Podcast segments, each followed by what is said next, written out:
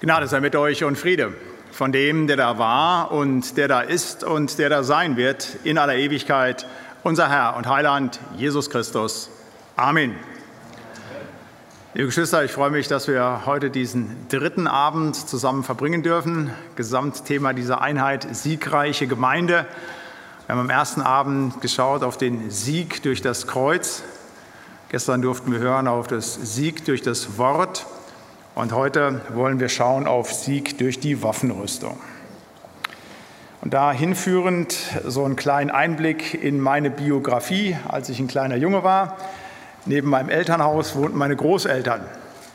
Und mein Großvater, der ist Jahrgang 1897 gewesen, der hat in beiden Weltkriegen gekämpft. Der hatte das tun müssen, was mir Gott sei Dank und den meisten von uns erspart ist. Wir haben niemals erlebt, was Krieg ist. Der ist 1914 eingezogen worden, hat bis 1918 im Ersten Weltkrieg gekämpft und dann auch noch im Zweiten Weltkrieg. Und wie ich dann so ein Steppken gewesen bin, so mit acht, neun Jahren, bin ich fast jeden Tag bei ihm gewesen halt. Und mich hat das sehr interessiert und fasziniert, wie er dann erzählt hat vom Krieg. Wie er erzählt hat, wie da er angegriffen wurde, was da passiert ist in den Schützengräben. Ganz plastisch. Dinge berichtet hat, die ich später dann in Filmen, in Literatur gesehen habe erzählt hat, wie das gewesen ist, wenn dann ganz zu Anfang 1914 mancher vergessen hatte, seinen Helm aufzuziehen, halt, ne, durch den Schützengraben gelaufen ist und französische Scharfschützen ihn sofort erschossen haben. Dass es ohne den Helm nicht ging. Er hat davon berichtet, wie er bei so einem Sturmangriff auf Verdun einmal 72 Stunden in so einem Loch gelegen hat, 72 Stunden Dauerfeuer von den Franzosen, der hat 72 Stunden sich nicht bewegen können. Der konnte nur da liegen, musste alles unter sich machen und war dankbar, dass er eine Flasche Wasser dabei hat und sagte, das ist ganz wichtig. Da seien viele seiner Kameraden wegen des Durstes aufgesprungen und sind dann erschossen worden halt. Er hat erzählt, wie das gewesen ist bei den Gasangriffen, wie er versucht hat, sich dann zu schützen, wie er dann seine Jacke genommen hat, die haben ihn in Wasser getaucht und sich über das Gesicht gezogen, was natürlich nicht geholfen hat gegen dieses Senfgas, all diese furchtbaren Dinge, die da gewesen sind. Und mit allem, was er da erzählt hat, da habe ich mal zugehört, diese furchtbaren Waffen, mit denen er angegriffen wurde, mit denen er natürlich auch angegriffen hat, das ist ja im Krieg so. Aber vieles, was er mir erzählt hat, das hat sich bei mir so eingebrannt. Und ich wollte ja gerne immer Soldat werden, dass ich immer so gedacht hätte, wenn ich irgendwann hätte kämpfen müssen, hätte ich ganz vieles von dem einfach so gemacht wie mein Großvater, der eben durch beide Kriege durchgekommen ist, halt immer wieder Deckung zu nehmen, immer wieder sich zu schützen, all diese Dinge zu machen. Gott sei Dank musste ich nie in einen Krieg und Gott sei Dank musste ich nichts von dem, was mein Großvater mir so plastisch erzählt hat, in irgendeiner Form selber anwenden. Ich musste in keinen Krieg in dieser Welt gegen Panzer, Raketen und Gewehre. Aber ich stehe wie jeder Christ in einer noch gewaltigeren Schlacht, in einer viel größeren Auseinandersetzung, nämlich in dem Krieg des Guten gegen das Böse. Nichts anderes ist, wovon Paulus schreibt in Epheser 6. Wir haben den Text eben einmal schon mal gehört in der Elberfelder Übersetzung. Ich möchte ihn noch einmal vorlesen in der Luther 84. Es ist nicht ganz einfach zu verstehender Text, der eben am Beispiel der damaligen Zeit deutlich macht, wie sich damals ein Legionär, ein Soldat geschützt hat im Krieg gegen die Angriffe des Feindes, dass Paulus hier sagt im Heiligen Geist, so müssen wir uns schützen als Christen in diesem geistlichen Kampf, in dem wir stehen. Dass wir wirklich gewisse Dinge anlegen, den Helm des Heils, die Stiefel für das Evangelium, das Schwert des Geistes, all diese Dinge braucht es, weil sonst können wir nicht bestehen im Kampf gegen den Widersacher und dann werden wir keinen Sieg erringen. Es ist so wichtig, dass wir geschützt sind durch die geistliche Waffenrüstung. Und da möchte ich lesen noch einmal Epheser 6, die Verse 10 bis 19. Da schreibt Paulus voll des Heiligen Geistes, zuletzt seid stark in dem Herrn und in der Macht seiner Stärke. Zieht an die Waffenrüstung Gottes, damit ihr bestehen könnt gegen die listigen Anschläge des Teufels. Denn wir haben nicht mit Fleisch und Blut zu kämpfen, sondern mit den Mächtigen und Gewaltigen, nämlich mit den Herren der Welt, die in dieser Finsternis herrschen, mit den bösen Geistern unter dem Himmel. Deshalb ergreift die Waffenrüstung Gottes damit ihr an dem bösen Tag Widerstand leisten und alles überwinden und das Feld behalten könnt. So steht nun fest umgürtet an euren Lenden mit Wahrheit und angetan mit dem Panzer der Gerechtigkeit und an den Beinen gestiefelt, bereit einzutreten für das Evangelium des Friedens.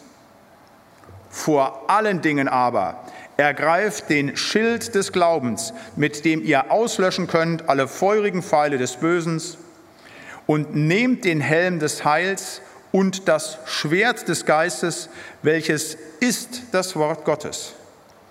Betet alle Zeit mit Bitten und Flehen im Geist und wacht dazu mit aller Beharrlichkeit im Gebet für alle Heiligen und für mich. Amen. Wir wollen beten. Lieber himmlischer Vater in Jesus Christus, du Heiliger Geist, wir loben und wir preisen deinen heiligen und ewigen Namen. Wir beten dich an, den König aller Könige, den Herrn aller Herren. Herr, wir wollen Dank sagen, dass wir uns heute Abend hier in deinem Haus und auch vor den Geräten unter deinem heiligen und lebendigen Wort versammeln dürfen.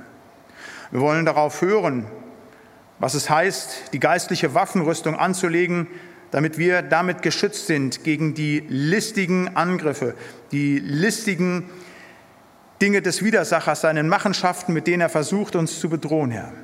Wir wollen dich bitten, Herr, dass wir alle, die wir jetzt diese Predigt hören, etwas mitnehmen können für diesen unseren geistlichen Kampf, auf das durch dich wir auch da immer wieder Sieg erringen dürfen. Und dass wir etwas mitnehmen können aus dieser Predigt, dass wir etwas verstehen können und dass es Frucht bringt für unseren Glauben und unsere Nachfolge, dazu brauchen wir deine Hilfe.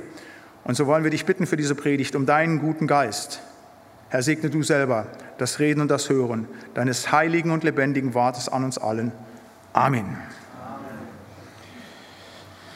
Sieg durch die geistliche Waffenrüstung. Und ich habe uns ausgehend von diesem Text Epheser 6 sieben Ausrüstungsgegenstände mitgebracht, die eben zu der geistlichen Waffenrüstung gehört, von denen hier der Apostel Paulus schreibt.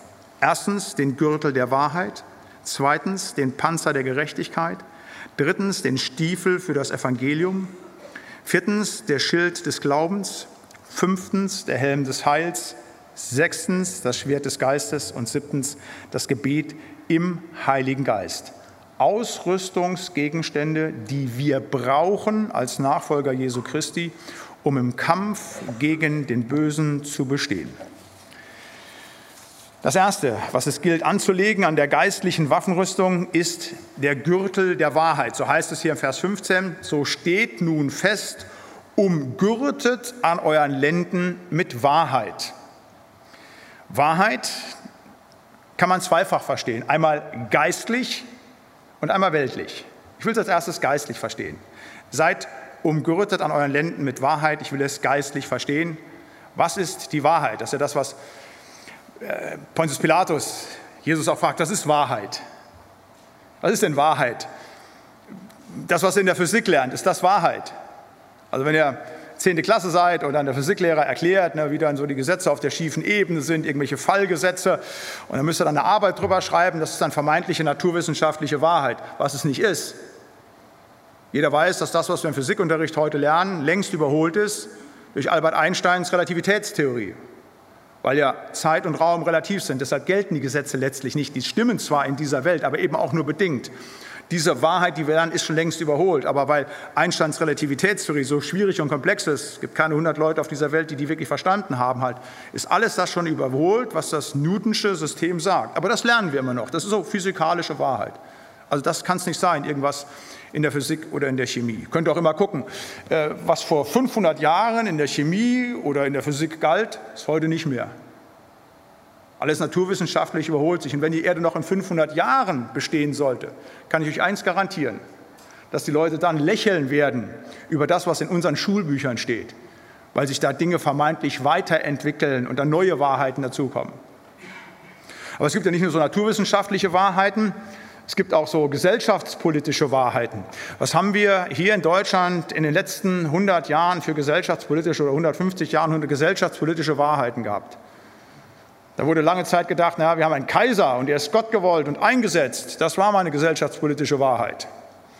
Dann kam hier der Maler aus Österreich mit dem Nationalsozialismus und Deutschland, Deutschland über alles. Das war auf einmal die Wahrheit mit all dem Wahnsinn, was dabei war. Dann kam der Kommunismus in der ehemaligen DDR, der Arbeiter- und Bauernstaat. Da gab es auch so viele Wahrheiten. Und all diese gesellschaftspolitischen Wahrheiten, die gewesen sind, kommen und gehen. Und auch das, was heute Wahrheiten sind in unserem System, ob das nun die Dinge der Klimapolitik sind oder ob das die Corona-Fragen sind, egal wie man die bewertet, alles nur vorläufig. Alles Wahrheiten, die in dieser Welt für eine gewisse Zeit gelten. Also, wenn man nach der Wahrheit fragt, wird man sie in dieser Welt nicht finden, weil die Wahrheit nicht irgendein menschliches System ist, nicht etwas, was wir eben konstruieren und unser Denken könnten. Die Wahrheit ist eine Person, Jesus Christus. Er sagt in Johannes 14, ich bin der Weg, die Wahrheit und das Leben. Niemand kommt zum Vater denn durch mich. Jesus ist die Wahrheit. Nietzsche hat einmal gesagt, Bezug auf die, diese Wahrheiten in dieser Welt, es gibt keine Wahrheiten, es gibt nur Interpretationen. Da hat er recht gehabt. Bei den Menschen gibt es nur Interpretation. Da gilt man diese Wahrheit, diese Wahrheit, je nach Standpunkt. Aber absolut vor Gott gibt es eine Wahrheit, die ist Jesus Christus. Das ist ganz wichtig, dass wir das immer vor Augen haben. Also wir haben jetzt bei uns die Kirche renoviert in Bremen für ganz, ganz viel Geld. Hat fast drei Jahre gedauert, jetzt sind wir fast fertig. Und da war mir eins ganz wichtig, ich habe ja gestern schon gesagt, hier die Tür habe ich bestimmt, wo dann hier VDMIE drin steht, in dem Türgriff. In der Kirche habe ich gesagt, muss ein ganz großes Bibelwort rein.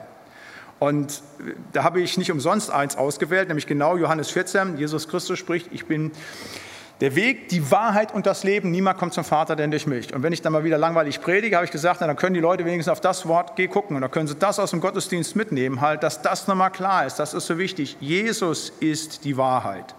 Und wenn wir jetzt hier lesen, wir sollen umgürtet sein an unseren Lenden mit Wahrheit, so sollen wir eingehüllt sein in Jesus Christus. Das ist das Bild. Er soll alles tragen. Er soll alles zusammenhalten in unserem Leben. So müssen wir dieses geistlich verstehen. Es steht ja dann auch hier ganz zu Beginn dieser geistlichen Waffenrüstung im Vers 10, Epheser 6, 10. Seid stark in dem Herrn und in der Macht seiner Stärke. Der Bruder hat es eben gesagt hier, ja, wer könnte von uns was gegen die Sünde tun? Niemand. Wer kann was gegen den Teufel tun? Niemand. Nur Jesus. Deshalb lasst uns umgürtet sein mit der Wahrheit. Und nochmal, die Wahrheit ist Jesus Christus. So dürfen wir diesen ersten Ausrüstungsgegenstand verstehen, geistlich. Aber wir dürfen ihn auch weltlich genauso verstehen. Zu sagen, dass wir eben in der Wahrheit sind, dass wir nicht lügen. Das neunte Gebot in den zehn Geboten lautet, du sollst nicht falsch Zeugnis reden wider deine Nächsten. Das ist so wichtig für unsere geistliche Waffenrüstung, dass wir bei der Wahrheit bleiben, dass wir keine Lügner sind. Dass wir nicht sagen, naja, passt mir gerade mal so ins Portfolio, hier mal nicht ganz die Wahrheit gesagt, ist schon nicht so schlimm, aber dient mir eben zum Guten. Nein, wir sollen nicht lügen. Wir sollen nicht falsch Zeugnis reden. Wir, die wir zu Jesus Christus gehören, der die Wahrheit ist, wir sollen auch von der Wahrheit getragen sein. Der Teufel, der ist ein Lügner von Anfang an. Johannes 8, 44. Da heißt es, der Teufel, die Wahrheit ist nicht in ihm. Wenn er Lügen redet, so spricht er aus dem eigenen, denn er ist ein Lügner und ein Vater der Lüge. Egal in welchem Lebensbereich ihr seid, meidet die Lüge. Wo immer ihr lügt, in eurer Ehe, in der Gemeinde, am Arbeitsplatz, bei der Steuererklärung, egal wo dann arbeitet ihr dem Widersacher in sein eigenes hinein. In Gott gibt es keine Lüge. Deshalb bleibt ein Christ, der in der Auseinandersetzung in dieser Welt steht, auch immer bei der Wahrheit. Jetzt erzähle mal ein ganz drastisches Beispiel, was passiert, wenn das nicht ist. Im Siegerland, wo ich Pfarrer war, war in der Nachbargemeinde ein gläubiger Pfarrer, ein wirklich guter Mann, der sehr engagiert in der Gemeinde war, den Leuten sehr zugetan, richtig, richtig guter Bruder, wo man sich nur freuen konnte. Halleluja, was für ein starker Mann. Jetzt hatte der Konfirmation gehabt und im Westfälischen ist es so üblich gewesen halt, wenn die Jugendliche Sonntagskonfirmation hatten, dann hatten sie von den Schulen am Montag frei. So, wenn man dann sich bedanken muss und dann kommen noch die Nachbarn zum Kaffee trinken, da war immer frei für die Konfirmanden. Jetzt war es bei ihm so gewesen, dass seine Konfirmation auf den 30. April fiel und der 1. Mai, der Montag, eh schon Feiertag war, Tag der Arbeit. Ja, und dann hat er gedacht, naja, ich will aber meinen Konfirmanden Gefallen tun. Jetzt haben die quasi ihren freien Tag verloren für die Konfirmation. Und da hat er dann für die Schulen so ein Schreiben aufgesetzt, wo er die Konfirmation eine Woche nachdatiert hat. Eben nicht auf den 30. April, sondern auf den 6. Mai oder 7. Mai, was dann gewesen ist. Damit die den Tag frei bekamen. Das hat er unterschrieben, gesiegelt, das ging dann raus. Er wollte ja nur seinen Konfirmanden Gefallen tun. Bei den Konfis ist er da auch gut mit angekommen. Aber das ist rausgekommen. Und da hat jemand unterschrieben eine Lüge. Und das ist so massiv geworden in dem Dorf durch die Landeskirche, dass er schließlich seine Stelle verlassen musste. Einmal nicht bei der Wahrheit geblieben.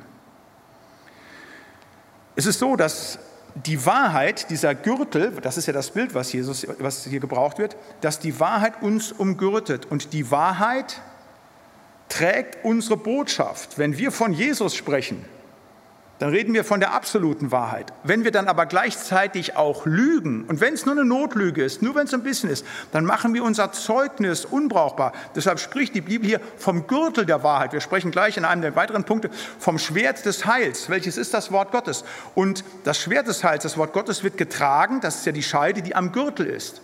Aber wenn wir nicht den Gürtel der Wahrheit haben, dann wird unser Schwert des Geistes eben auch nicht an uns bleiben können. Das ist das Problem. Deshalb müssen wir umgürtet sein an den Lenden mit der Wahrheit.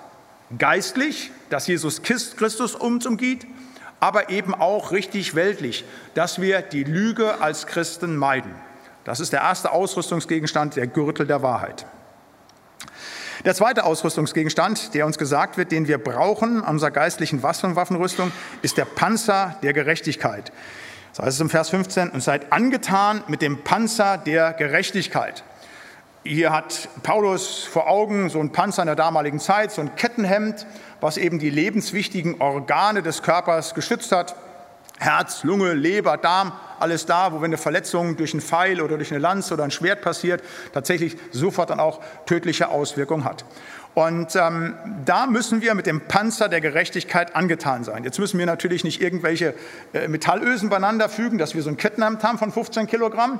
Wir müssen uns auch keine Kevlar beschichteten schussfesten Waffen, äh, Schusswesten kaufen. Das nicht. Nein, den Panzer der Gerechtigkeit, den wir haben, der uns vor dem tödlichen Pfeil schützt, das ist das Blut Jesu Christi. Denn der Widersacher schießt ja mit Pfeilen der Sünde. Der will uns mit der Sünde treffen. Und gegen diese Pfeile der Sünde hilft nur eins, das Blut unseres Heilandes Jesus Christus. Und diesen Panzer der Gerechtigkeit, dieses Blut des Heilandes, das muss uns umgeben. Das ist unser Schutz.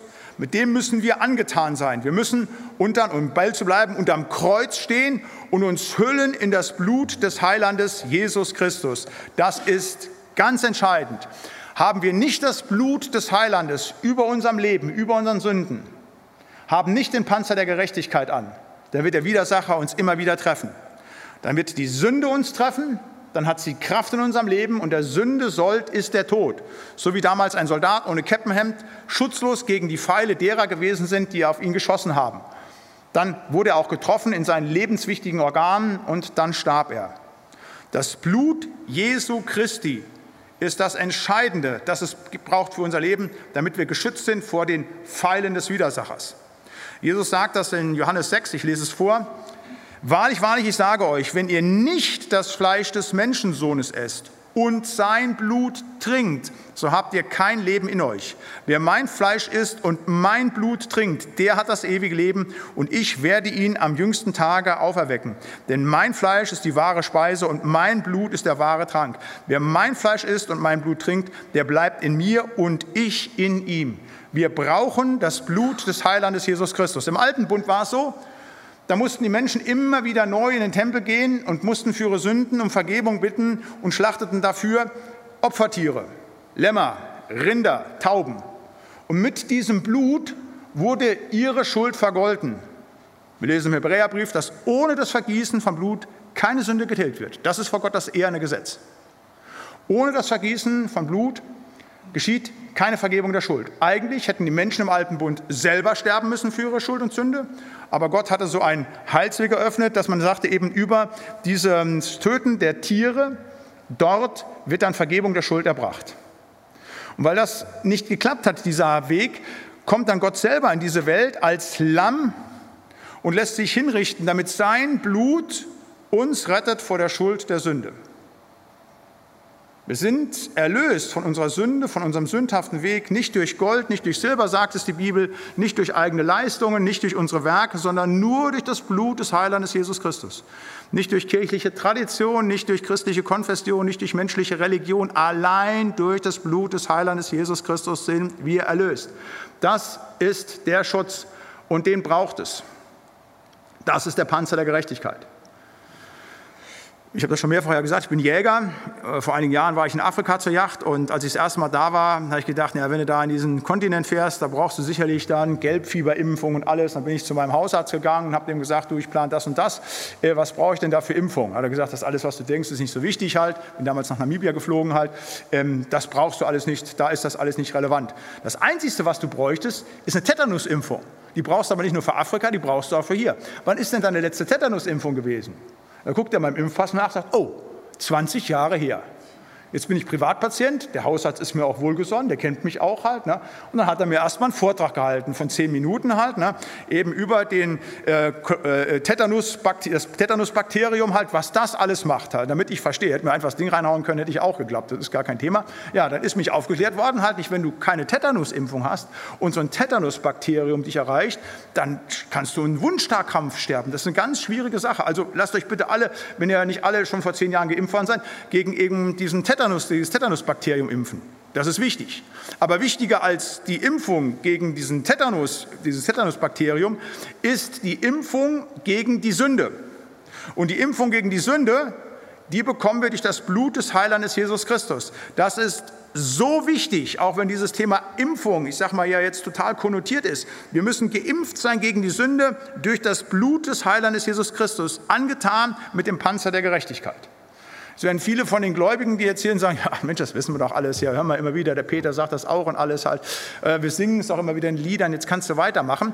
Es kann ja sein, heute Abend ist jemand hier, der noch nicht gegen die Sünde geimpft ist, der noch nicht den Panzer der Gerechtigkeit angetan hat. Den möchte ich aufrufen im Namen Jesu Christi. Zieh den Panzer der Gerechtigkeit an. Komm unter das Kreuz von Jesus Christus und lass dich durch sein Blut reinmachen vor der Kraft der Sünde, vor den feurigen Pfeilen, die der Widersacher schießt. Lass dich mit dem Blut Jesu Christi eintragen in das Buch des Lebens, auf das du gerettet bist für Zeit und Ewigkeit. Wenn Menschen hier sind, die noch nicht Jesus Christus nachfolgen, und die sich vielleicht sagen, ist was dran, ist nichts dran. Wenn du heute Abend gekommen bist mit diesem Hintergrund, dann möchte ich dich aufrufen, komm nach dem Gottesdienst zu mir, komm zum Peter, zum einen der Mitarbeiter, die hier sind halt, und dann such das Gespräch und übergib noch heute dein Leben Jesus Christus, auf das du geschützt bist vor der lebenszerstörenden Kraft des Widersachers, der dir nicht nur in dieser Welt das Leben nehmen will, sondern vor allen Dingen deinen ewigen Tod möchte. Wir sollen angetan sein mit dem Panzer der Gerechtigkeit. Ein drittes, was wir haben sollen in unserer Ausrüstung, der geistlichen Waffenrüstung, ist, dass wir den Stiefel des Evangeliums tragen sollen. Da heißt es hier, an den Beinen gestiefelt, bereit einzutreten für das Evangelium des Friedens. Also, wir sollen bereit sein, einzutreten für das Evangelium des Friedens mit diesen Stiefeln. Ähm, bei euch ist es vermutlich genauso wie bei mir. Ich weiß nicht, ich habe, glaube ich, 20, 25 verschiedene Schuhe. Ich habe sie nicht gezählt. Für verschiedene Anlässe habe ich verschiedene Schuhe. Also ich habe Schuhe, wenn ich zum Wandern gehe. Ich habe Schuhe, wenn ich auf die Yacht gehe. Ich habe Schuhe, wenn ich ins Sportstudio gehe. Ich habe auch Schuhe, wenn ich im Urlaub am Swimmingpool liege. Und ich habe auch Schuhe, wenn ich in der Kirche unterm Talar bin halt oder wenn ich zu einer Hochzeit eingeladen bin. Zu verschiedenen Anlässen habe ich verschiedene Schuhe. Mal grobe Stiefel halt, mal irgendwelche Bergschuhe, mal irgendwelche schönen Lackschüchen halten und ein paar Sportschuhe. Ganz unterschiedliche Schuhe. Ein Paar nehme ich immer mit nämlich die Stiefel, die bereit sind, einzutreten für das Evangelium des Friedens. Und zwar alle Zeit und immer. Damit bin ich immer gekleidet. Da will ich nicht in die Verlegenheit kommen, dass ich irgendwann sage, oh, diese Stiefel habe ich zu Hause vergessen. Kann ich jetzt nicht. Ich bleibe jetzt im Bild. Also wenn wir irgendwo sind dann kommt die Frage drauf halt, ja, du bist ja Christ. Ja, wie ist das denn jetzt mit dem Leid in der Welt? So eine Runde, wo du, was weiß ich hier, eingeladen bist auf den Geburtstag und dann sagt, wie ist das denn mit deinem Gott? Warum lässt er denn das zu? Da kann ich ja nicht sagen, tut mir leid, habe die Stiefel des Evangeliums zu Hause gelassen. Das gilt nur, wenn ich eben in der Bibelstunde bin oder irgendwo in der Gemeinde Gottesdienst halte, aber hier nicht. Nein, da muss ich natürlich eine Antwort haben. Da muss ich dem sagen, wie das ist mit dem Leid in der Welt. Da muss ich parat sein mit Antworten. Man nennt das in der christlichen Theologie die Apologie dass man bereit ist, auch das Evangelium zu verteidigen. Wir reden ja von der Waffenrüstung. Wenn die kommen mit ihren Anwürfen, und das sind fast immer dieselben, da gibt es eine ganze Handvoll Fragen, die die Leute stellen. Da gesagt, wer ist das denn? Ja, ich kann nicht glauben, weil wenn es einen Gott gäbe, dann würde er das Leid nicht zulassen. Dann kannst du den Leuten sagen, wenn du dich damit beschäftigt hast, vorbereitet bist, halt, na, lies doch mal in der Bibel, dass Gott diese Welt dahin gegeben hat, dass Gott mit den Leiden leidet. Also da muss man Antworten haben, das kann man auch machen. Das ist wie beim Kampfsport. Also wer von euch schon mal Kampfsport gemacht hat, ob du nun Karate oder ob du Judo gemacht hast, da hast du immer dieselben Sequenzen. Du guckst, wenn der andere dich angreift, dann machst du dir das zunutze und dann kannst du das parieren. Und wenn du da dich darauf eingestellt hast, dann kannst du ihn treffen. Oder beim Boxen, wenn du sagst, aha, der schlägt eine linke gerade raus, dann kannst du dich wegducken und dann in die Deckung reinkommen, dann kannst du ihn treffen. Aber da musst du vorbereitet sein. So ein Kampfsportler, der trainiert die Sequenzen immer und immer wieder. Das sind dieselben Abläufe, dass er sagt, ah, hier kommt der Schlag oder hier kommt der Tritt und dann reagiere ich so drauf, wehre das so ab und kann dann in den den Angriff übergehen. Und so müssen wir auch aufgestellt sein in dieser Welt, bereit sein, einzutreten für das Evangelium des Friedens, wenn die mit ihren Fragen kommen oder mit ihren vermeintlichen Verteidigungsstrategien, dass wir sagen können, und die können wir parieren. Oder so eine andere Sache, die sie haben, ja, ich würde ja glauben, aber die Bibel stimmt ja nicht. Da steht ja am Anfang der Bibel drin, Gott hat in sieben Tagen die Welt geschaffen. Ne? Kann ja nicht stimmen, haha, deshalb brauche ich nicht an die Bibel zu glauben. Ne? Sag ich wunderbar, wenn die mit so einer billigen Sachen kommen, dann stehe ich genau da und prügel die Windel weich, intellektuell, weil ich darauf vorbereitet bin. Ne? Die kommen immer mit denselben Dingen. Nur das musst du vorbereitet haben. Wir haben das mal bei uns in der Gemeinde gemacht, so apologetisches Handout. Da ich gesagt habe, Leute, ihr müsst sprachfähig sein, wenn die kommen, mit euch sprechen am Arbeitsplatz. Die sprechen ja meistens nicht mit Pastor Latzel, die gehen ja dann an andere Leute ran. Oder wenn die Zeugen Jehovas vor der Haustür stehen halt ne, und kommen da mit ihren Geschichten wie man die packen muss. Das ist ganz einfach, wenn man weiß, wie die angreifen und wo die zu kriegen sind. Ne? Oder wenn er so Fragen stellt, ja, was ist denn mit den Religionen in dieser Welt? Da kann man Antworten geben. Man muss permanent bereit sein. Du musst im Schlaf geweckt werden können, da musst du bereit sein, einzustehen für das Evangelium des Friedens, egal wo und wann. Mit Antworten, aber auch mit deinem Zeugnis, egal was es kostet. Antworten geben, bereit sein wird eine tolle Geschichte erzählt äh, in der werden nur tolle Geschichten in der Bibel erzählt, aber eine meiner Lieblingsgeschichten halt ähm, Richter Richter 7 Gideon kämpft gegen die Midianiter. Und er trommelt den Heerband zusammen, also alle wehrfähigen Männer, die da in Israel sind. Da kommen 32.000 Mann zusammen, die wollen jetzt gegen die kämpfen. Dann sagt Gott, mit denen kämpfe ich nicht. Das ist viel zu viel, funktioniert nicht. Außerdem sind die nicht geeignet. Dann sagt er zu Gideon, schick mal alle nach Hause, die ängstlich und verzagt sind. Dann sind nur noch 10.000 übrig. 22.000 gehen schon mal nach Hause, weil sie ängstlich und verzagt sind, sind nicht geschickt fürs Reich Gottes, Dienst am Reich Gottes zu tun. Und dann kommt was ganz Interessantes, es sind noch 10.000 Leute da. Also die sind alle mutig, aber jetzt kommt zum Thema allzeit bereit sein, immer gestiefelt fürs Evangelium einzutreten, in jeder Lebenssituation. Dann sagt Gott, lass sie trinken an dem Wasser. Und dann wird sortiert. Dann sind 10.000 Mann, die gehen trinken. 9.700 von denen trinken so, dass sie sagen, oh, wir müssen hier trinken. Die nehmen dann ihr Schild und ihr Speer, legen die hin, krempeln die Ärmel hoch und dann machen sie schön so die Hand geformt zum Kelch, holen das Wasser, schöpfen das und trinken das Wasser. 300 von diesen 10.000 Mann gehen hin, da heißt es in der Bibel, und sie schleckten wie die Hunde. Die haben hier den Schild, wir sprechen heute von der Waffenrüstung, und hier den Speer. Und die trinken nicht, selbst beim Trinken legen sie die Waffe nicht ab, sie sind allzeit bereit. Das sind die Kämpfer Gottes. Die legen sich hin und dann schlecken sie das Wasser wie die Hunde. So, nur mit der Zunge, nichts anderes. Weil sie können die Hände nicht zum Trinkgefäß führen, weil sie ja bereit sein müssen zum Kämpfen. Und dann sagt Gott, mit den 300, da kämpfe ich gegen die Midianiter. Das meint wirklich bereit einzutreten für das Evangelium des Friedens. Jederzeit und immer, nicht nur in der Gemeinde, nicht nur im Hauskreis, überall, immer bereit sein, für ihn einzutreten. Und das ist manchmal hart, das ist manchmal schwer in dieser Welt, für Jesus da zu sein, nicht nur die richtigen Antworten zu gehen, sondern auch das Bekenntnis zu sprechen, einzutreten für das Evangelium. Aber da möchte ich euch daran erinnern, Jesus sagt, wer mich bekennt vor den Menschen, den bezeuge ich auch vor dem Vater und den bekenne ich auch vor den Engeln. Wer mich aber verleugnet vor den Menschen, den werde ich auch verleugnen vor meinem Vater. Das ist ein Wort, das geht mir ganz tief rein. Also mir soll nichts passieren in dieser Welt, aber dass ich irgendwann in diesen Moment hineinkomme, wo ich nicht bereit bin, fürs Evangelium, für Jesus Christus einzutreten, dass der Heiland mich vor seinem Vater verleugnen würde, dass das nicht passiert. Und mir sind Brüder so großes Zeugnis, die das geschafft haben.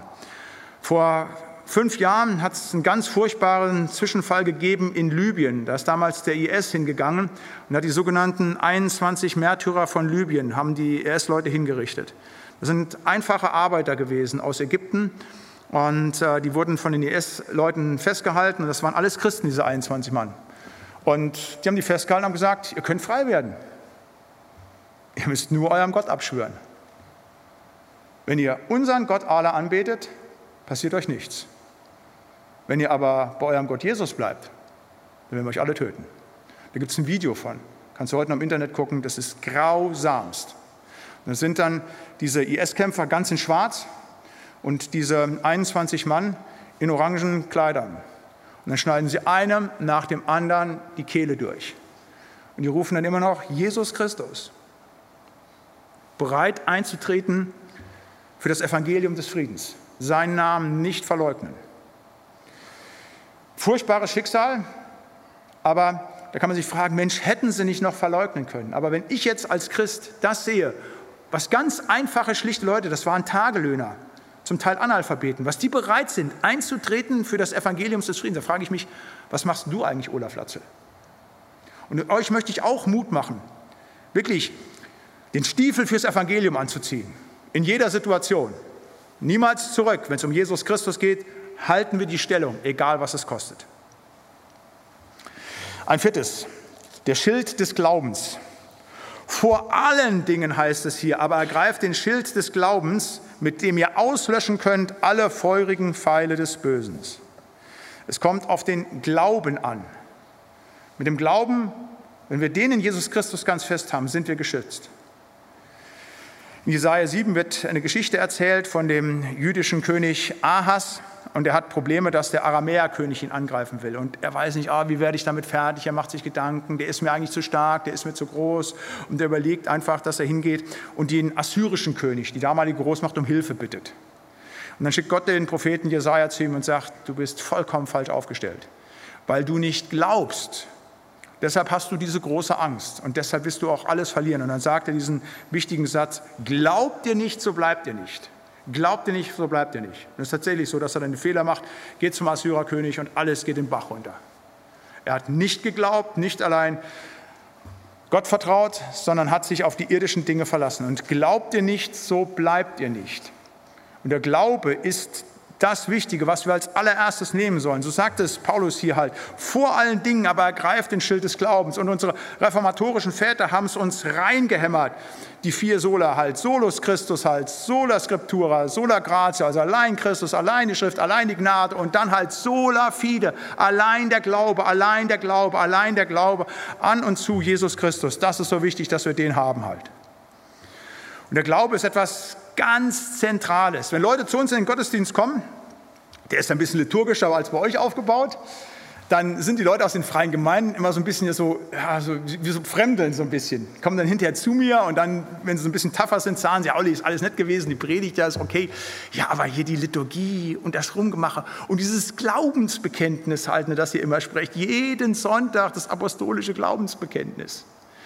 Und dann versuche ich den Leuten zu erklären, warum das so ist. Ich sage, das ist so wichtig dass wir uns im Glauben stärken, vergewissern, was wir sind. Und wenn ich das Glaubensbekenntnis sprechen lasse, so leite ich das meistens immer mit so einem stereotypen Satz ein. Äh, wir bekennen das Gott zur Ehre, uns zur Stärkung vor der sichtbaren und der unsichtbaren Welt. Dass wir uns noch einmal darin vergewissern, was wir denn glauben. Und natürlich ist so ein liturgisches Element nichts wert, wenn es nur dahergeplappert ist. Aber wenn wir das Glaubensbekenntnis wirklich mit frommen, überzeugtem Herzen sprechen, da zu stehen, Wort für Wort, Satz für Satz, dann ist das Gott wohlgefällig und eine knallharte Abgrenzung gegenüber dem Widersacher. Das ist eben genau das zu sagen halt, das ist dann ein Schild, was wir aufbauen. Da passiert etwas in der unsichtbaren Welt. Das ist so wichtig, dass wir Glauben haben und dass wir das, was auch im Glaubensbekenntnis, was in der Bibel gesagt wird, dass wir das wirklich haben, dass wir das wirklich dem vertrauen. Glauben besteht ja aus so einem Dreischritt, das erkläre ich auch immer wieder. Glauben besteht erstens aus Kenntnis von Jesus, zweitens Zustimmung zu Jesus, drittens Vertrauen auf Jesus. Du kannst nicht an irgendwas glauben, wovon du keine Kenntnis hast, sagt der Römerbrief halt nicht. Wie sollen sie glauben, wenn sie von Jesus, wenn sie von der Schrift nichts gehört haben? Also Kenntnis von Jesus. Aber wenn du von etwas Kenntnis hast, dann heißt noch nicht, dass du dem zustimmst. Also ich zum Beispiel habe Kenntnis von vielen Dingen in der Theologie, dass zum Beispiel in der Theologie behauptet wird, der Philipperbrief sei in mehrere Teile geteilt, dass er in drei Teile aufgeteilt ist. Da habe ich Kenntnis und dem stimme ich aber nicht zu. Und so gibt es viele Theologen, die kennen die Bibel sehr gut aber stimmen dem nicht zu, glauben da nicht dran. Aber es gibt auch Dinge, da hast du Kenntnis von, dem stimmst du zu, aber du vertraust nicht drauf. Also sprich mal mit dem Raucher. Der Raucher hat Kenntnis davon, jeder Raucher, dass Rauchen Krebs macht. Dem wird er zustimmen, aber er vertraut nicht, er handelt ganz anders. Und Glauben besteht aus diesem Dreistand. Wie gesagt, Kenntnis von Jesus, Zustimmung zu Jesus, Vertrauen zu Jesus. Das ist dieser Dreischritt. Deshalb erst Bibel lesen, dass man weiß, worum es geht. Deshalb Bibel, Bibel, Bibel, haben wir gestern von gesprochen. Dem zustimmen, jawohl, ich bejahe alles, was die Bibel mir sagt. Und dann eben auch darauf vertrauen. Dieser Schritt vom zweiten zum dritten, vom, von Zustimmung zu Vertrauen, der fehlt bei manchen Christen. In der Bibel steht, dass Gott dich lieb hat. Dann vertrau auch darauf. Da brauchst du dich nicht zu grämen, weil du, was weiß ich, vielleicht Probleme in der Ehe hat und deine Frau nicht so nett zu dir ist. Hey, Jesus liebt dich. Und wenn du das wirklich vertrauend annehmen kannst, dann bist du erfüllt.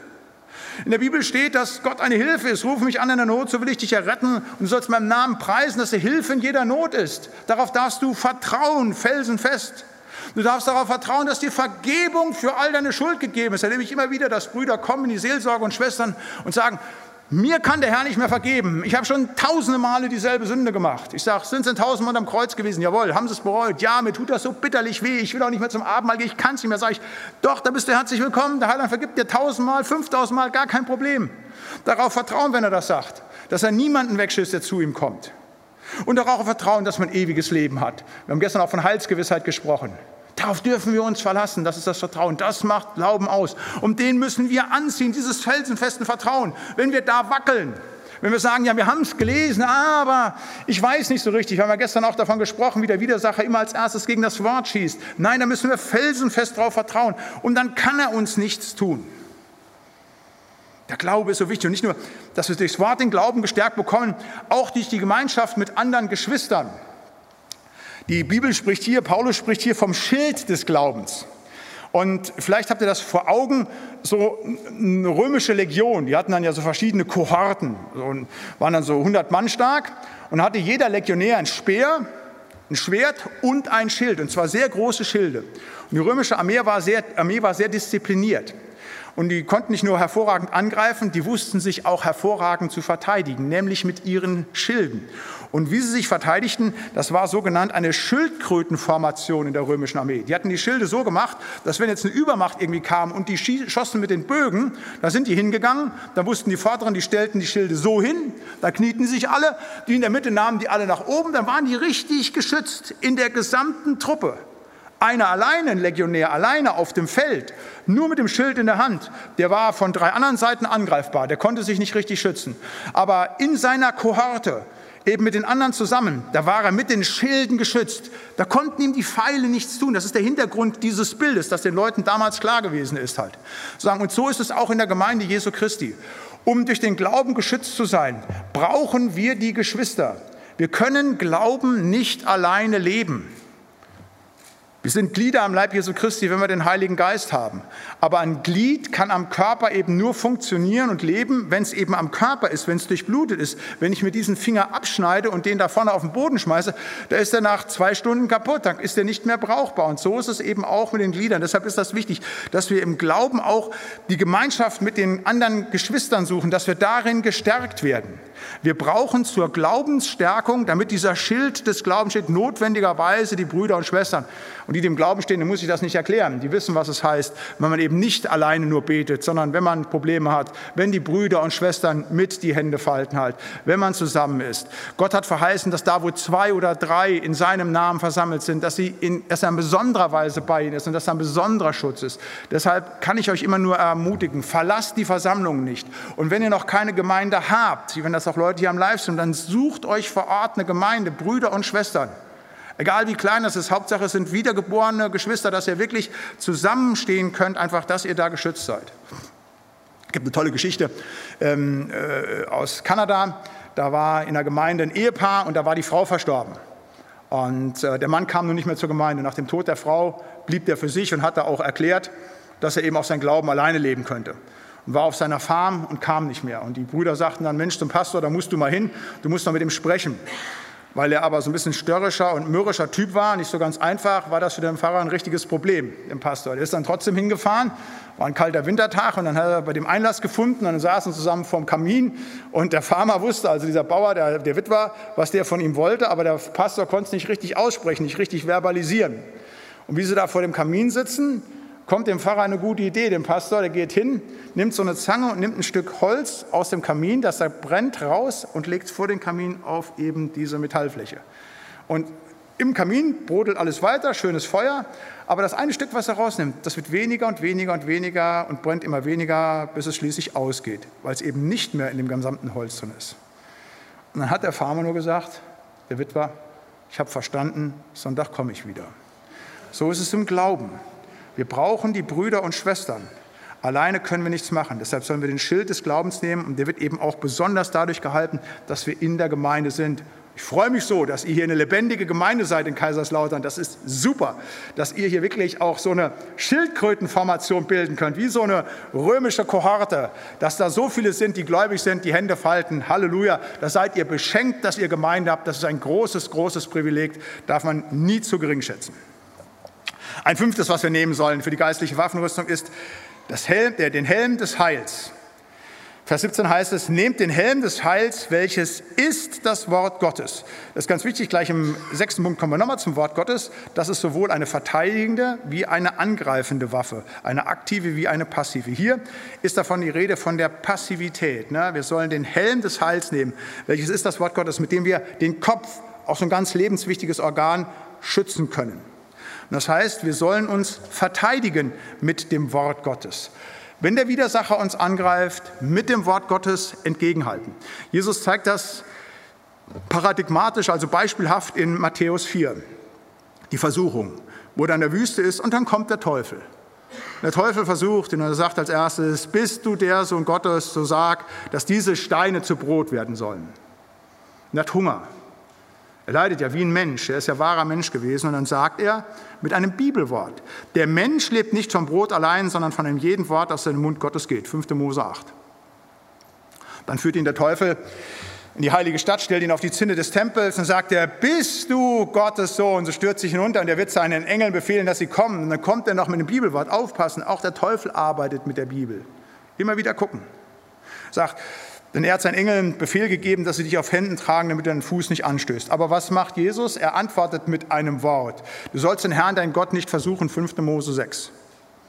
Und dann schließlich stellt ihn der Teufel auf einen sehr hohen Berg und dann sagt er, diese ganzen Reichtümer, alles will ich dir geben, obwohl ja alles Jesus eh schon gehört. Selbst der Teufel ist ja sein Geschöpf. Total pervers, wie der Teufel, dieser Lügner, dieser dreckige Lügner, wie der versucht, nicht nur den Herrn anzugehen, auch uns. Alles will ich dir geben, alle Welt und alle Herrlichkeit und sagt, Jesus, du sollst den Herrn, deinen Gott anbeten und ihm allein dienen. Und dann ist die Macht des Teufels gebrochen mit dem Wort Gottes, mit dem Helm des Heils. Jesus, der wahre Mensch, verteidigt sich nicht jetzt, könnt ihr sagen, jetzt für einen Moment mache ich mal die Göttlichkeit an und dann vernichte ich den sofort, gar kein Problem. Nein, mit dem Wort Gottes damit verteidigen. Was heißt das konkret für uns? Wenn wir merken, wenn der Widersacher uns angreift, verteidigen wir uns hiermit. Nicht, dass wir dann irgendwelchen Leuten das Buch jetzt hier physisch um die Ohren hauen. Nein, wir verteidigen uns damit. Also wir gehen auf Weihnachten zu. Heiligabend sind die Zeit der Geschenke, aber eben, da kommt die Familie zusammen, auch die Zeit der großen Streitigkeiten. Da kommt man zusammen und vieles bricht da auf. Und da wird man verletzt und da wird sonst was gemacht, gibt ein Wort das andere und sofort ist wieder der ganz große Familienknatsch da. Wenn du in so eine Streitsituation kommst und wenn du merkst, das ist ungut, die Wurzel, die hier aufwächst, wenn ich mich gegen meine Eltern oder gegen meine Frau oder gegen meine Schwiegereltern auf einmal wieder, dann nimm die Bibel und lies die Seligpreisung. Also wenn du in so eine Situation hineinkommst, vielleicht bist du auch gesegnet, du hast eine nur Top-Familie, habt euch noch nie gestritten, aber wenn in eurer Familie sowas gibt, dass ihr euch streitet, und das gilt nicht nur für Weihnachten, auch wenn du Eheprobleme hast und sagst, es gibt so Situationen, wo ich immer ausraste bei meiner Frau, was ich eigentlich gar nicht will, eine halbe Stunde später tut es mir leid, aber ich bin so ein cholerischer Typ, dann nimm die Seligpreisung. Und wenn du merkst, das wächst in dir auf, diese ungute, aggressive Stimmung, mit der du andere Leute verletzt, dann liest du die Seligpreisung. Die liest du richtig laut und dann wirst du sehen, wie die Kraft des Wortes Gottes gegen das andere geht. Das ist ganz praktisch erfahrbar. Oder Klassiker aus der Seelsorge. Also, wenn ich in fremden Gemeinden bin und dann von Brüdern um Seelsorge gebeten werde, 90 Prozent der Fälle geht es immer um ein Thema, Internetpornografie. Also ganz häufig, du bist so ganz zuletzt drin, dann steht da noch so ein Bruder, manchmal sogar so ein dienender Bruder am Wort, kann ich nochmal mit dir sprechen? Da sind schon alle weg. Dann geht es genau darum, ich habe ein Problem, dann kommt es genau. Wenn meine Frau im Bett liegt und dann klicke ich den Dreck an. Ich komme nicht da weg. Was kann ich denn machen? Da sage ich, das ist ein harter Kampf, aber den kannst du nicht gewinnen mit deiner Sexsucht, die du hast. Die kann nur Jesus gewinnen. Wir haben ja gestern davon gesprochen, dass der Herr das Wort ist. Und dann nimmt man die Bibel und dann legt man sie auf seine Tastatur. Da legt man den Psalm 121 hin und dann liest man diesen Psalm 121. Und dann sollst du sehen, wie der Kampf passiert dein Trieb in dir oder das Wort Gottes. Und das ist so stark. Und dann gucken, wo man sich gründet. Zu sagen, was passiert. Oder wenn ihr Angst habt, weil ihr momentan nicht wisst, wie es beruflich weitergehen soll. Oder euch irgendwas Gesundheitliches angeht den Psalm 46 genommen. Ich bin jetzt ja mal wie so ein Arzt, ne, der feststellt, okay, Diagnose Angst, okay, was verschreibe ich? Die Angst ist vom Teufel, haben wir gestern schon drüber gesprochen. Dann gibt es eben als Rezept Psalm 46. Morgens, mittags, abends, eine Woche lang, jeden Tag lesen, am besten auswendig lernen. Und darauf vertrauen, was Gott dir sagt. Damit ankämpfen gegen eben diese listigen Pfeile des Bösen, die da kommen. Helm des Heils, mit dem wir uns schützen. Wir gehen ganz aktiv, ganz praktisch, genau mit dem Wort gegen diese Dinge an. Und glaubt mir bitte eins, es funktioniert. Wir kommen denn gegen die Widersacher nicht an. Nicht mit unseren Trieben, nicht mit unserer Gier, nicht mit unserer Angst. Da dekliniert uns der Widersacher hoch und runter. Da können wir gegen den Fürsten dieser Welt nichts machen. Gegen ihn kann nur Jesus Christus etwas tun. Und mit seinem Wort steht Jesus uns zur Seite. Und da können wir Sieg erringen durch ihn. Ein sechstes, das Schwert des Geistes. Nehmt das Schwert des Geistes, welches ist das Wort Gottes. Das heißt, eben haben wir von dem Helm des Heils, das ist das Wort Gottes, und das Schwert des Geistes ist das Wort Gottes. Einmal ziehen wir das verteidigend an, aber wir sollen mit dem Wort Gottes auch in den Angriff gehen. Das Wort Gottes ist Helm und Schwert gleichzeitig, so sagt es eben Epheser 6. Wir sollen uns nicht nur verteidigen, nicht nur defensiv sein, sondern wir dürfen auch angreifen. Sagt übrigens Jesus. Ich lese noch Matthäus 10. Ihr sollt nicht meinen, dass ich gekommen bin, Frieden zu bringen auf Erden. Ich bin nicht gekommen, Frieden zu bringen, sondern das Schwert. Denn ich bin gekommen, den Menschen zu entzweien mit seinem Vater und Tochter, mit ihrer Mutter und Schwiegertochter, mit ihrer Schwiegermutter und des Menschenfeind werden seine eigenen Hausgenossen sein. Jetzt sagt Jesus hier nicht, ihr sollt irgendwie gehämmerten Stahl nehmen, der 50 Zentimeter ist, also ein richtiges Schwert, und sollt da mit euren Angehörigen, wenn sie nicht gläubig sind, kämpfen. Das nicht, sondern das ist ja tatsächlich gemeint, das Schwert, von dem hier in Matthäus 10 die Rede ist, ne? das ist tatsächlich das Wort Gottes.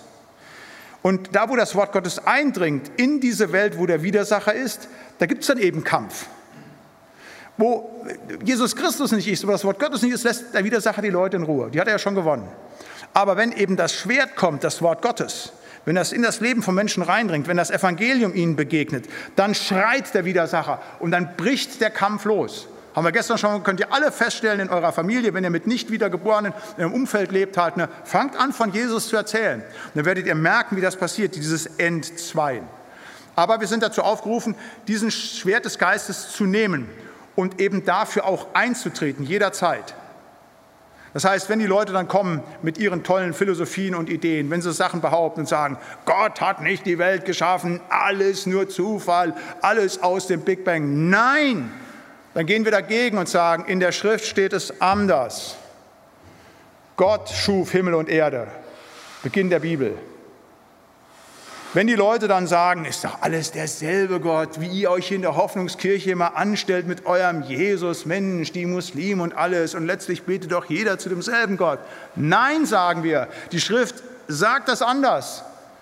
Unser Gott hat einen Sohn, Jesus Christus ist bei den anderen Religionen auch der Sohn, äh, hat der Gott auch einen Sohn? Nein, haben wir nicht. Also kann es nicht derselbe Gott sein. Da müssen wir widersprechen, da müssen wir in den Angriffsmodus gehen.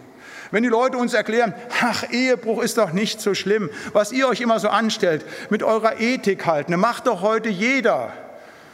Letzte Woche ist Volker Lechtenbrink gestorben, fünfmal verheiratet. Unser Bundeskanzler ehemalig Gerhard Schröder fünfmal verheiratet. Ne? Das ist doch gang und gäbe in eurem Umfeld genau dasselbe. Kennt ihr auch viele Leute halt. Ne? Also, wenn die Frau, die vor zehn Jahren noch knackig und hübsch war, so ein bisschen in die Jahre gekommen ist, warum nicht auswechseln gegen die jüngere und attraktivere? Warum nicht? Ja, warum nicht? Weil die Schrift was anderes sagt. Und klar gefährdest du damit Freundschaften. Wenn da dein Freund kommt und sagt auf einmal, ich verlasse meine Ehefrau, ich habe die neue. Ist eben nicht so, sagen wir dann nicht. Nein, wir müssen sagen, hey, es steht in Gottes Wort anders. Das ist genau das zu sagen, da gehen wir in den Angriffsmodus hinein. Dann können wir nicht schweigen. Das heißt, das nehmt das Schwert des Geistes. Oder wenn dann erklärt wird, das ist jetzt politisch dran, Abtreibung ist ein Menschenrecht, jetzt sollen ja mit der neuen Regierung die Dinge noch mal mehr liberalisiert werden, jetzt soll dafür geworben werden können, halt, wenn Ärzte das betreiben. Da müssen wir dabei bleiben, sagen, wie Karl Barth, wie Dietrich Bonhoeffer das klar gesagt haben, halt, Abtreibung ist Mord. Da können wir nicht hinter zurück. Dass wir seit 1970 acht Millionen Menschen in diesem Land abgetrieben haben, zu allermeist aus wirtschaftlichen Überlegungen, weil es nicht so reingepasst hat, machen ja alle. Können wir nicht mitmachen. Du sollst nicht unrechtmäßig morden, sagt eben, da sagen die zehn Gebote. Da müssen wir klar dabei bleiben, mit dem Schwert des Geistes, egal was es kommt. Und wenn sie uns erklären, ich könnte jetzt viele Dinge sagen, 31.10. ist Halloween. Dann laufen dann die Kinder rum und haben dann ihre Teufelsmasken auf. Das siehst du quasi förmlich halt, ne? mit den Köpfen, mit all dem Grusel, der dabei ist. Nein, der 31.10., das weiß jeder, der in der Grundschule ein bisschen aufgepasst ist, ist der Reformationstag. Und wenn die dann bei dir klingeln an der Tür, da kannst du nicht sagen, ja, dann gebe ich denen auch Süßigkeiten mit, ich will es mit den Nachbarn nicht verwerben. Du kannst dir was mitgeben, da gib ihnen eine Schrift über die Reformation oder sonst was mit. Da musst du ihnen klar an der Tür erklären, dass Halloween eben nicht der Einreise, sondern dass es eben Reformationstag ist. Da gehen wir in den Angriffsmodus über. Da möchte ich euch Mut zu machen, wirklich das Schwert des Geistes zu nehmen, welches ist das Wort Gottes. Auch hier wieder großer Prediger, der auch in einer unmöglichen Situation das Schwert des Geistes genommen hat.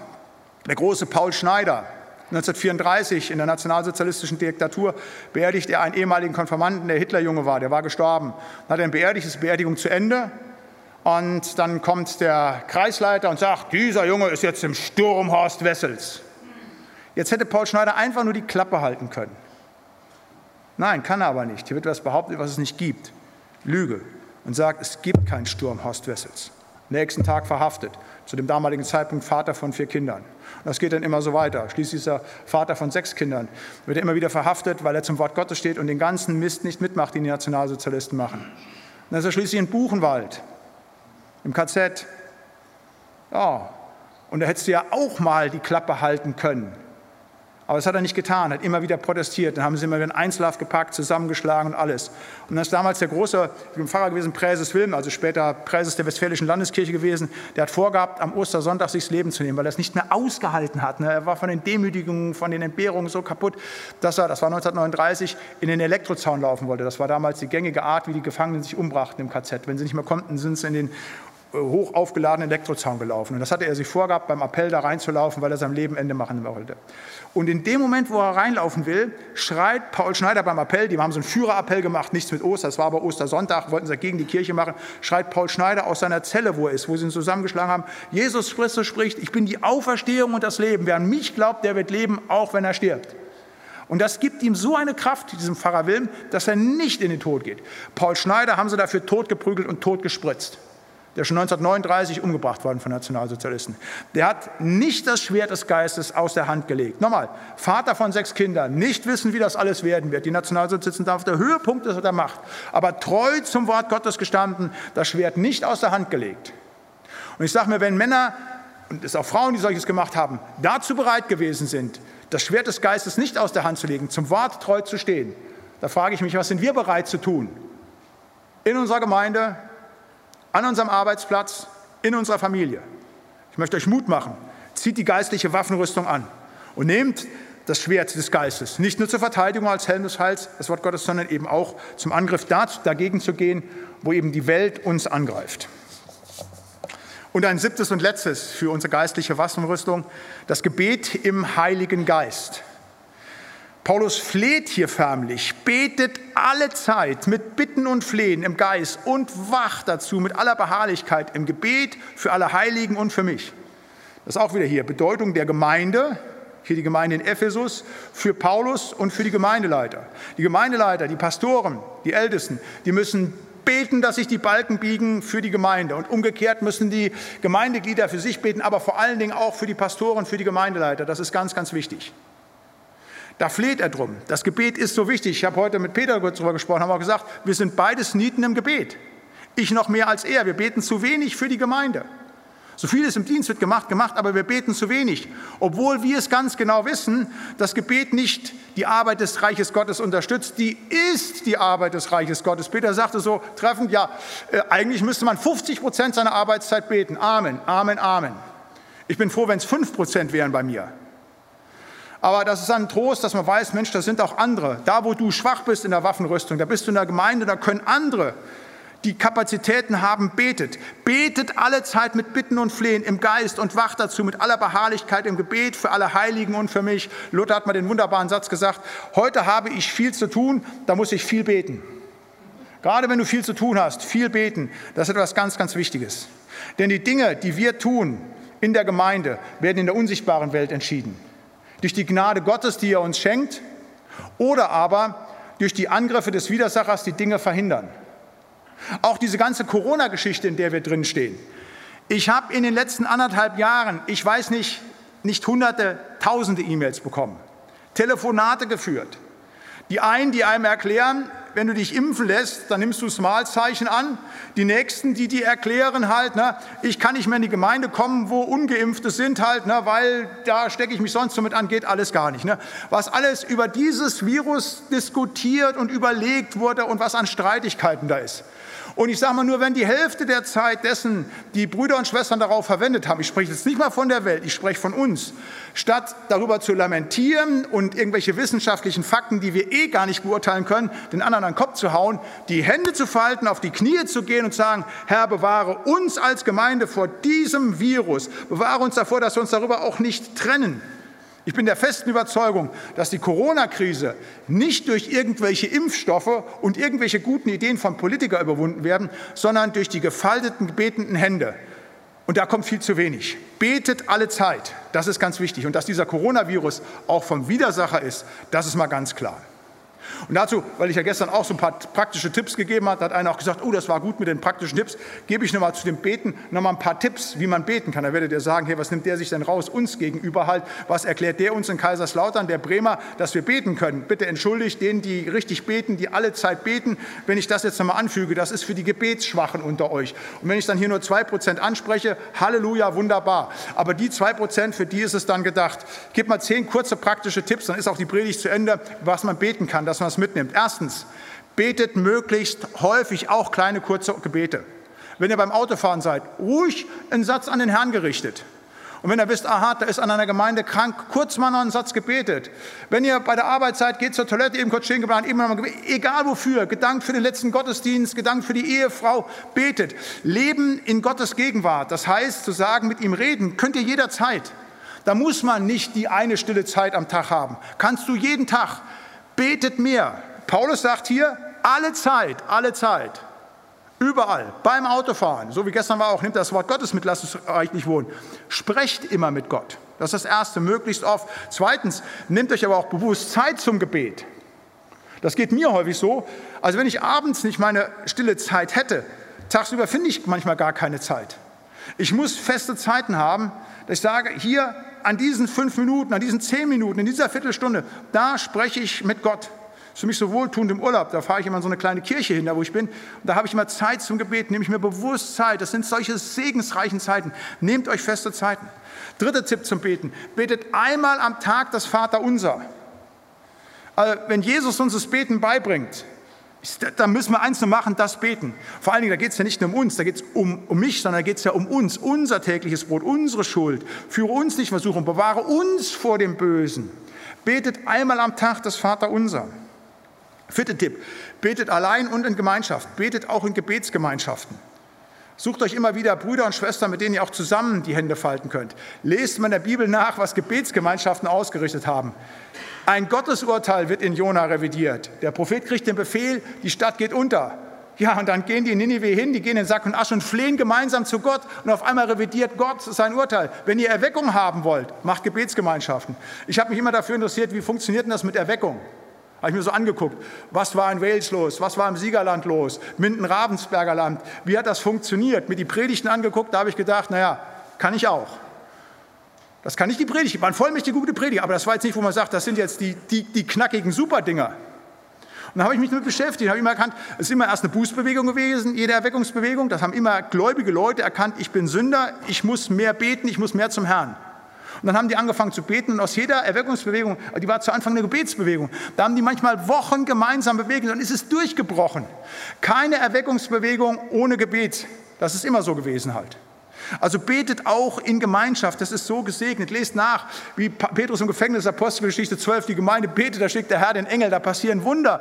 Die Mauer in Deutschland ist weggebetet worden 1989 durch die Beter in Leipzig und Dresden. Da geschehen Wunder. Fünftens, Vergesst nicht für andere zu beten. Ihr dürft für euch selber beten, gar keine Frage, aber manche machen es wie in Jakobus 4, äh, die beten nur in fleischlicher Absicht. Vergesst nicht immer wieder Fürbitte für andere zu tun. Dass ihr immer wieder denkt, und nicht nur für meine Frau, meine Kinder, meinen Eltern, sondern eben auch für die anderen, die fernen Nächsten. Ganz wichtig. Sechste, bei irdischen Entscheidungen betet immer, Herr, mach die Türen zu, wenn es recht ist, wenn es nicht recht ist, aber mach die Türen auf, wenn es richtig ist. Also Leute stehen ja manchmal vor Entscheidungen, welchen Job soll ich annehmen? Soll ich diese Frau heiraten? Ja oder nein? Gott hinlegen, befiehl dem Herrn deine Wege und hoffe auf ihn. Und dann sagt man wirklich, Herr, du siehst mich, ich will jetzt eine Entscheidung treffen. Wenn die falsch ist, mach die Tür zu. Aber wenn es nicht falsch ist, lass mich durchgehen. Das habe ich so häufig in meinem Leben erfahren dürfen, bei mir auch bei anderen Leuten halt, dass dann wirklich der Herr die Türen zumacht. Dann darf man nicht traurig sein. Aber wenn ihr vor Entscheidungen steht, legt das Gott hin. Er ist der Herr unseres Lebens. Und sagt, ich will nur durch die Türen durchgehen. Ich will nur die Wege beschreiten, die du gehst halt. Ganz wichtig. Siebtens, Gebet ist keine Einbahnstraße. Immer das Hören nicht vergessen. Wenn wir beten, Gott gibt Antwort. Da sind wir wieder bei gestern. Lasst das Wort reichlich bei euch wohnen. Und dann entsteht eben dieser Kommunikationsprozess. Wir sprechen zu Gott, er zu uns. Aber dazu müssen wir das Wort Gottes bei uns reichlich wohnen lassen. Und dann ganz wichtig, die letzten drei Punkte. Ihr dürft alles für euch selber bitten, gar kein Thema. Aber ihr müsst drei wichtige Dinge beim Gebet nicht vergessen. Achte Punkt, die Beugung. Neunte Punkt, das Loben. Zehnte Punkt, das Danken.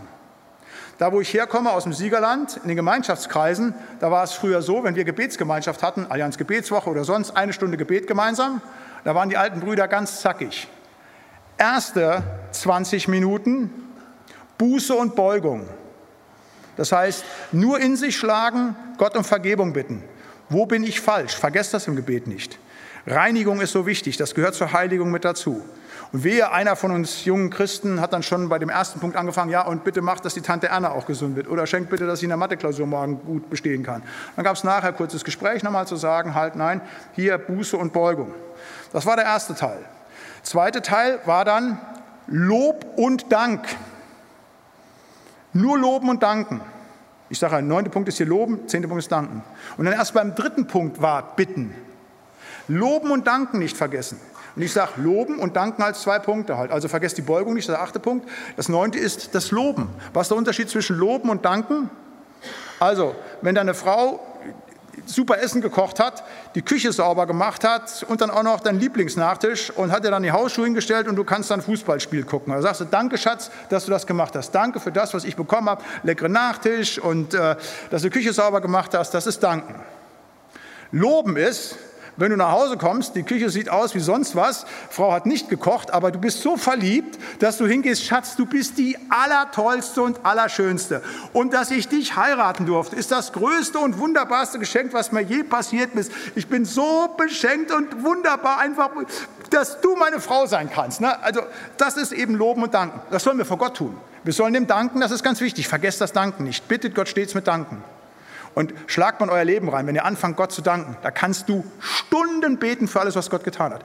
Aber wir dürfen auch das Loben nicht vergessen. Und das ist uns dann geschenkt, wenn wir Gott lieben, von ganzem Herzen, ganzer Seele, ganzer Kraft. Das ist wie so ein 17-Jähriger. Wenn der das erste Mal verliebt ist und die schönste, schönste Mädel auf der Klasse, also der Schule hat ihn erhört, und wenn der dann so erzählt von seiner Angebeteten, Anführungszeichen halt, ne, wenn der dann schwärmt halt, ach, wie schön und wie wunderbar, nicht, der kann dann Stunden erzählen, wie toll die ist. So gegenüber Gott.